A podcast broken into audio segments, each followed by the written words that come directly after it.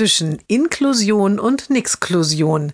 Jeden Montag eine neue Geschichte im Blog von Kirsten mal zwei. Heute der Junge soll eingeschult werden. Wegen seiner komplexen Behinderung wird er sonderpädagogisch überprüft.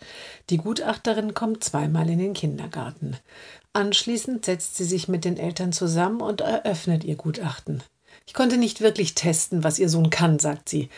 Einmal hat er nicht besonders gut mitgemacht und viele der Tests passten nicht für ein Kind mit seinen Behinderungen.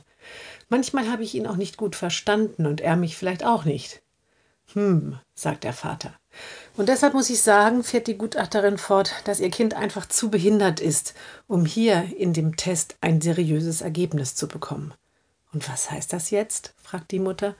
Ich würde vorschlagen, ihn erst einmal als geistig behindert einstufen zu lassen. Dann gibt es eigentlich gar keine Anforderungen an ihn und am meisten sonderpädagogische Stunden gibt es auch. Die Eltern schauen sich an. Das sehen wir anders, sagt der Vater. Wenn Sie ihn nicht testen können, dann gehen wir doch erst einmal davon aus, dass er in der Grundschule dem ganz normalen Lehrplan folgen kann, bis das Gegenteil bewiesen ist.